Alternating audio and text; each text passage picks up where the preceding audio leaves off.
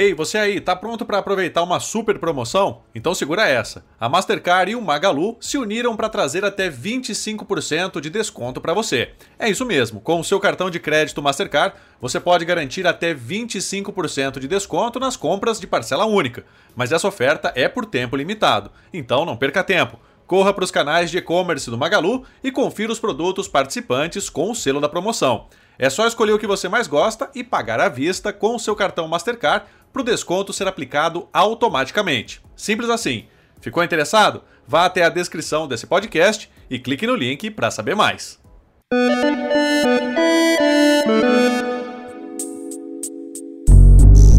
E aí, tudo bom? Eu sou o Felipe Demartini e essa é mais uma edição do podcast Canaltech.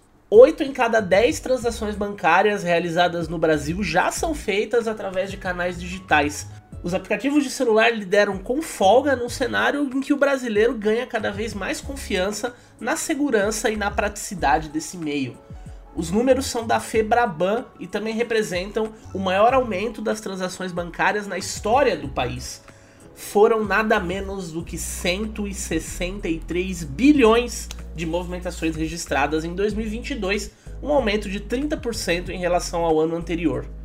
A visão é clara: os brasileiros estão cada vez mais optando pelos meios digitais e preferindo o celular para lidar com o banco. Os aplicativos já representam dois terços de tudo o que acontece no segmento.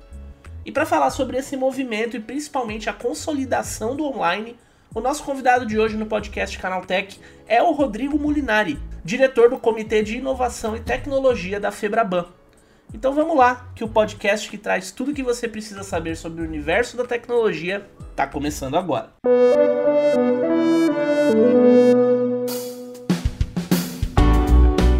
Sejam muito bem-vindos e bem-vindas ao podcast Canaltech, o programa que te atualiza sobre tudo que está rolando no mundo da inovação e da tecnologia.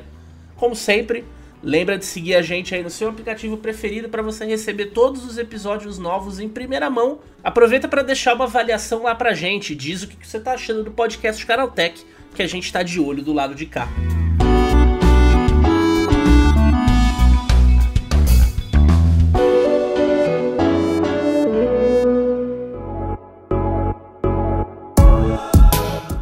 Vamos ao tema de hoje, porque os tempos das filas em banco não só ficaram para trás, mas elas podem ser uma lembrança distante logo mais. O brasileiro está cada vez mais digital e os dados das transações bancárias são prova disso. Em 2022, 8 em cada 10 operações realizadas no país aconteceram por meios digitais, de acordo com o levantamento apresentado pela Febraban. O Pix e os aplicativos para celular lideram uma movimentação acelerada dessa vertical, que também teve em 2022 o maior crescimento da sua história. Foram mais de 163 bilhões de operações, um aumento de 30% em relação a 2021. E olha só, dois terços de tudo isso foi somente no celular. O crescimento do mobile banking foi de 54%, enquanto internet banking, os sites de banco que você acessa pelo computador, se mantiveram estáveis. O levantamento da Febraban também registra a chegada do WhatsApp ao cenário bancário brasileiro. Hoje, metade dos bancos do nosso país aceitam o meio de pagamento e em 2022 já foram 56 milhões de transações através dele.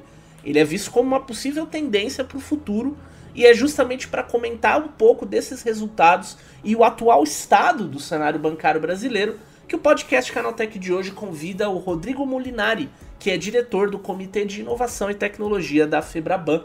Rodrigo, a gente teve em 2022 o maior crescimento da história né, nas, nas transações bancárias, segundo o levantamento aí da Febraban, o que é um grande negócio, levando em conta que as transações vêm aumentando né, ano a ano qual que você acha que foi o principal fator para esse crescimento tão expressivo em 2022? É, eu acho que não tem uma resposta única qual é o principal fator. A gente tem um conjunto de fatores, né? A gente já vem crescendo ao longo do tempo, a gente vem percebendo o crescimento é, exponenciado ali pela na época da pandemia. Muita gente começou a usar principalmente os dispositivos digitais, né? Em especial o celular, e eles permanecem usando e aumentaram o seu crescimento. Aí tem uma série de fatores. Um deles aumentou a confiança dos nossos nos canais digitais.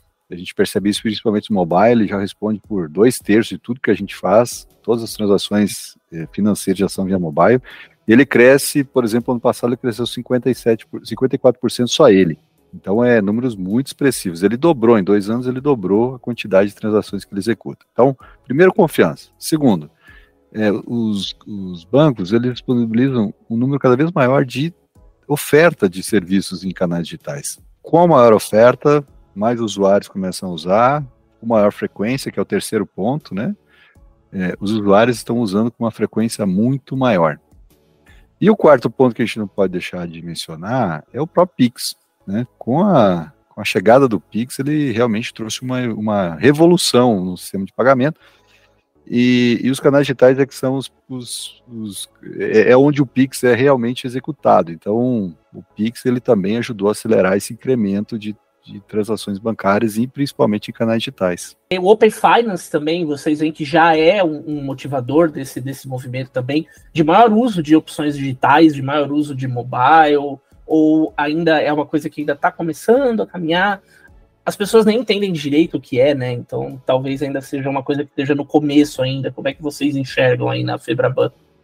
É, o Open Finance ele está num outro estágio. Ele ele já está na, na, fase 4 dele, né? A gente começou com as informações que eram públicas, depois, que, eh, depois as informações de dados do próprio cliente, assim a gente está evoluindo. Que estágio que a gente está? A gente teve uma evolução muito grande de consentimentos. O que, que é consentimento? É quando o cliente permite que você compartilhe dados entre bancos. Então ele aumentou quase mil por cento eh, se comparar 21 e 22. Mas ainda, frente ao número total do, de, de, de usuários, ele ainda não é tão expressivo. O que, que reflete esse crescimento? Primeiro que eh, os bancos começaram a ofertar serviços que geram valor para o Open Finance. Né? Então o cliente ele começa a perceber que ele, se ele permitir coletar esses dados de outros bancos, ele consegue ter uma visão única da visão financeira dele, ele consegue, em alguns serviços, de melhorar o seu, seu crédito, seja do cartão de crédito, ou seja, é, do código crédito pessoal de empréstimo. Então, quando a gente começa a agregar, os bancos começam a agregar novos serviços que o cliente percebe valor,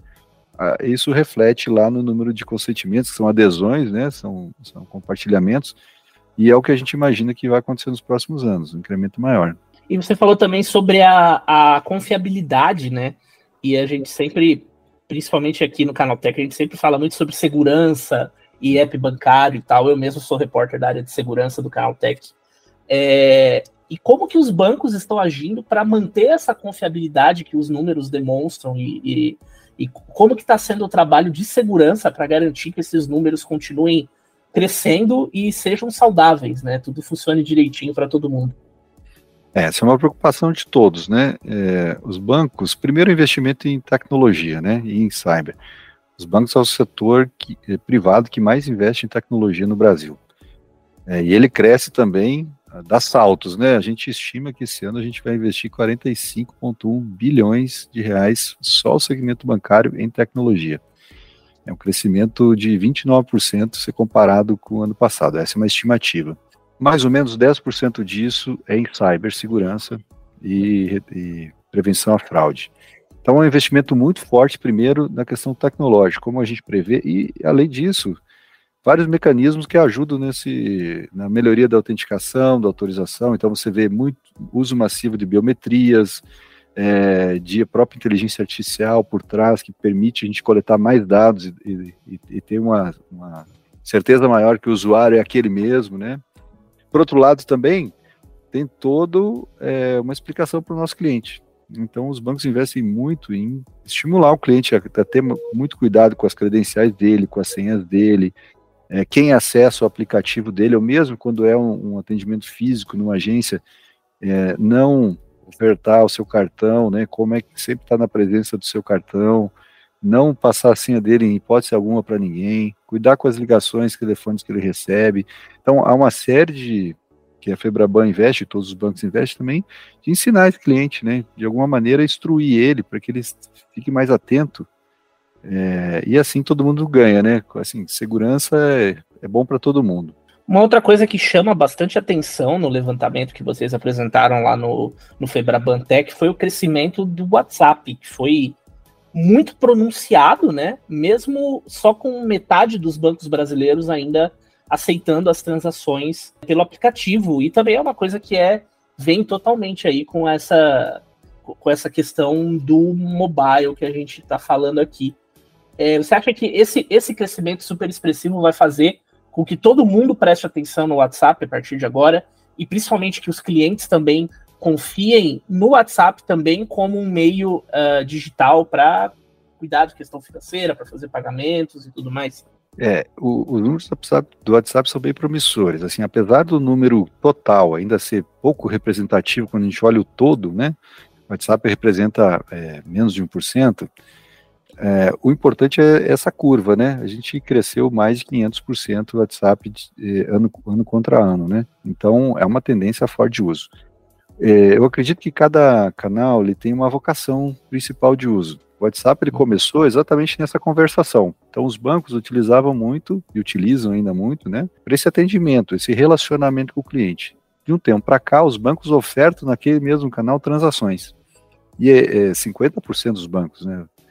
É, e, o que gente, e esse crescimento já reflete, primeiro, que o cliente já usava para relacionamento, né, então já usava para conversação, e ele se sentiu à vontade, sentiu seguro, é, e com uma interface adequada, com um nível de conversação adequado, para que ele conseguisse fazer transação, seja financeira, seja consulta.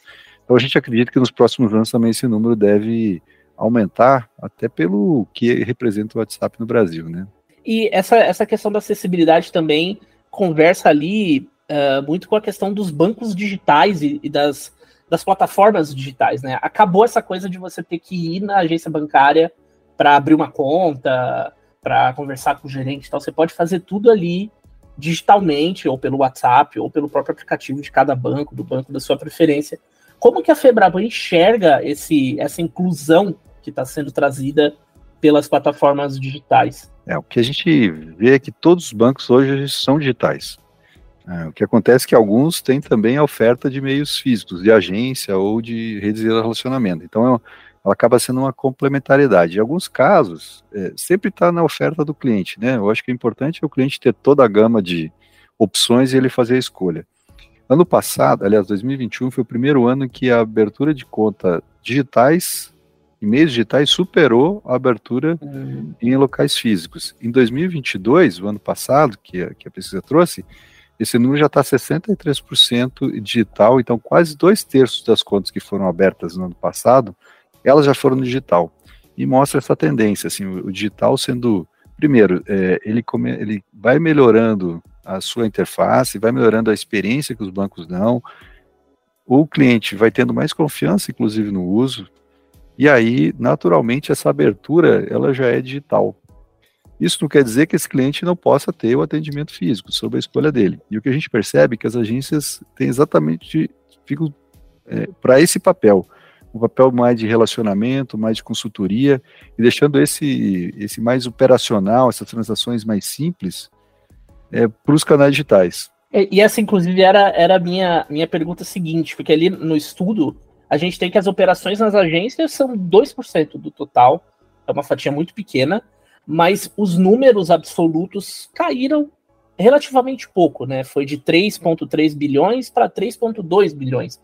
Vocês acham que ainda há uma, uma. Eu falo isso porque eu vejo isso dentro da minha casa. Há uma resistência de uma parte da população em aderir de vez aos meios digitais e abraçar de vez isso? E se sim, é, como que os bancos podem agir justamente para vencer essa barreira? Talvez todo mundo seria impossível, mas quase todo mundo para o digital. É importante, acho que a gente ter a conveniência, né? Então, se o cliente ele ainda se sente mais à vontade indo para o meio físico, né, indo para uma agência, isso acontece muito ainda, principalmente quando a gente vai para cidades do interior, onde talvez o, a oferta de serviços digitais também não seja no mesmo nível de grandes centros, você vê ainda a agência com um papel muito importante. Além disso, é, há alguns serviços que eles são mais complexos. Então, quando a gente pensa em é, seguros, por exemplo, três quartos dos seguros ainda são contratados em agências. Por quê? Uhum. Porque normalmente você precisa ter uma instrução, você precisa dar uma consultoria para contratação, são muitas opções, são muitas ofertas. Então a agência ela continua ainda muito importante para esse papel principalmente de venda e menos para esse papel mais operacional, de tirar extrato, um saldo, algo mais corriqueiro. É, outro ponto importante, assim, como é que os bancos estão melhorando esse serviço no digital, inclusive desses mais complexos. Você vê que cada vez mais que os bancos começam a conseguir empacotar essa oferta de serviço mais complexo e ele conseguir dar uma experiência, ele vai melhorando essa experiência no digital, como aconteceu na abertura de conta, por exemplo, naturalmente uma grande parte desses usuários migram para o digital. Então o desafio aqui é como que a gente faz os bancos uma interface cada vez mais simples, mais adequada, numa linguagem que o cliente também sinta vontade, em um meio digital, para que ele naturalmente ele migre. Não é uma indução em si, mas é uma oferta que quando ele percebe que é mais fácil fazer pelo digital, que é mais cômodo, ele naturalmente vai para o digital. Vocês ouviram aí o Rodrigo Mulinari, diretor do Comitê de Inovação e Tecnologia da Febraban. E agora a gente segue em frente para saber o que, que rolou de mais importante na tecnologia no nosso quadro Aconteceu Também.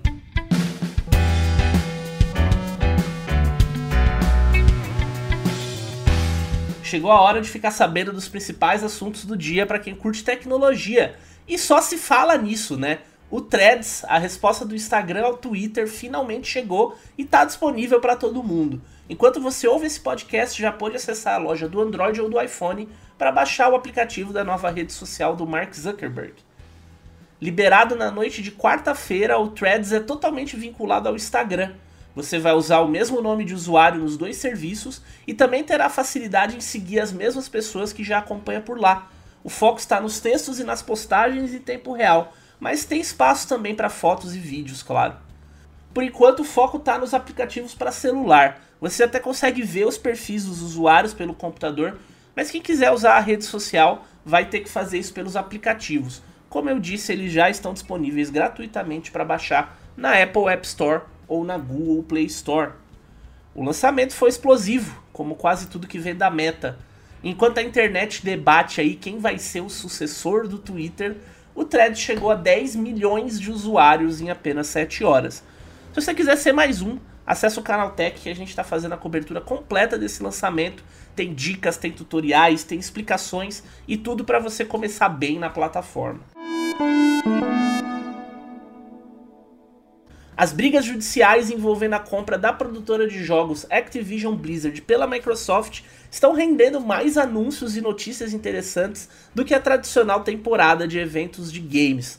Agora, documentos que foram revelados pela dona do Xbox como parte da sua defesa do negócio revelaram uma expectativa de que a Sony lance uma versão Slim do PlayStation 5 ainda nesse ano. Para quem não é muito antenado nos games, eu vou explicar. Versão Slim é como a gente chama as edições revisadas dos videogames. Elas normalmente são um pouco menores que no lançamento original, às vezes tem recursos extras, como aumento de processamento. É uma tradição da indústria desde os tempos do Super Nintendo. Isso renova o interesse nos aparelhos, adiciona algumas mudanças tecnológicas e muda até o preço. Esse, aliás, é o fator mais importante a Microsoft acredita que o tal PlayStation 5 Slim chegaria no final desse ano, custando o mesmo que a versão digital do console atual. No Brasil, essa edição que não tem drive para disco chegou por R$ 3.899, mas hoje já pode ser encontrada por valores um pouquinho mais baixos. Então a gente tem aí uma estimativa de mais ou menos quanto pode custar, mas a Sony não confirmou oficialmente a informação, nem fez nenhum anúncio relacionado ao PlayStation 5 Slim por enquanto a gente só pode esperar para ver se a expectativa da Microsoft efetivamente vai se confirmar.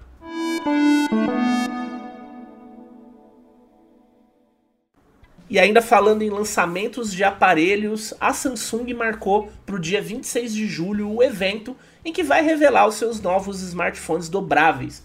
A próxima edição do Galaxy Unpacked vai acontecer pela primeira vez na Coreia do Sul, que é o país sede da fabricante, e vai ter transmissão ao vivo pela internet o Galaxy Z Flip 5 e o Galaxy Z Fold 5 devem ser os grandes destaques do evento. A escolha da Coreia do Sul também indica o que dá para esperar dos aparelhos. A Samsung explicou que a união entre a cultura tradicional e as visões futuristas, de olho nas inovações e nas tendências globais, é o mote aí desse evento que acontece pela primeira vez na casa da fabricante. Então anota aí na agenda que eu vou repetir. A próxima edição do Galaxy Unpacked vai ser no dia 26 de julho, a partir das 7h50 da manhã. Dá tempo de você ouvir o nosso podcast diário e depois já ficar ligado lá no Canal Tech para todas as novidades da Samsung.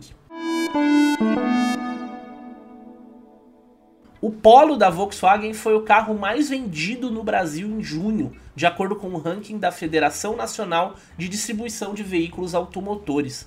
Foram quase 10 mil unidades vendidas no país no mês passado. Os benefícios aplicados pelo governo para incentivar a compra de carros novos e o preço mais baixo da versão Track do Polo foram alguns dos responsáveis pelo resultado. O carro custa a partir de 75 mil reais e é voltado para quem está procurando fazer sua primeira compra, além da venda direta a locadoras, que também ajuda a alavancar os resultados. A concorrência direta ali é com o Onix da Chevrolet, que ficou na segunda colocação, pouco mais de 8.200 carros vendidos em junho.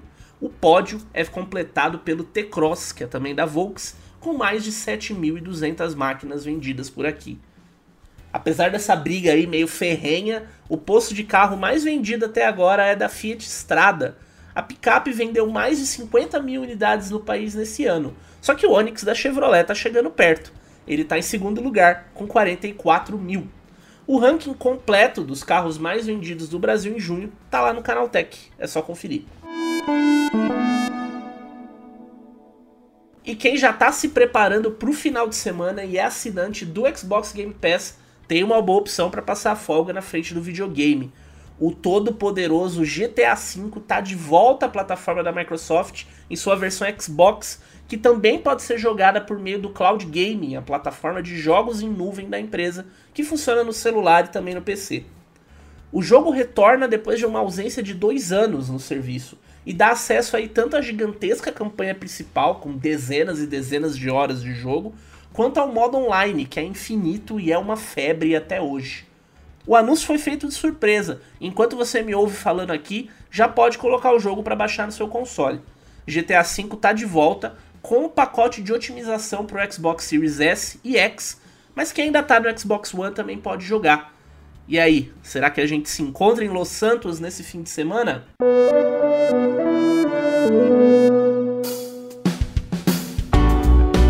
Com essa pergunta, eu encerro o podcast Canaltech de hoje.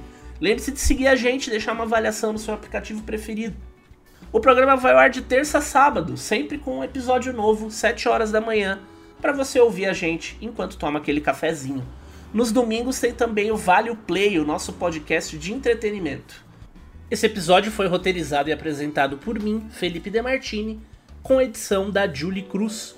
O programa também tem reportagens de Durval Ramos, Igor Almenara, Cláudio Yuji, Gustavo de Liminácio e Felipe Ribeiro.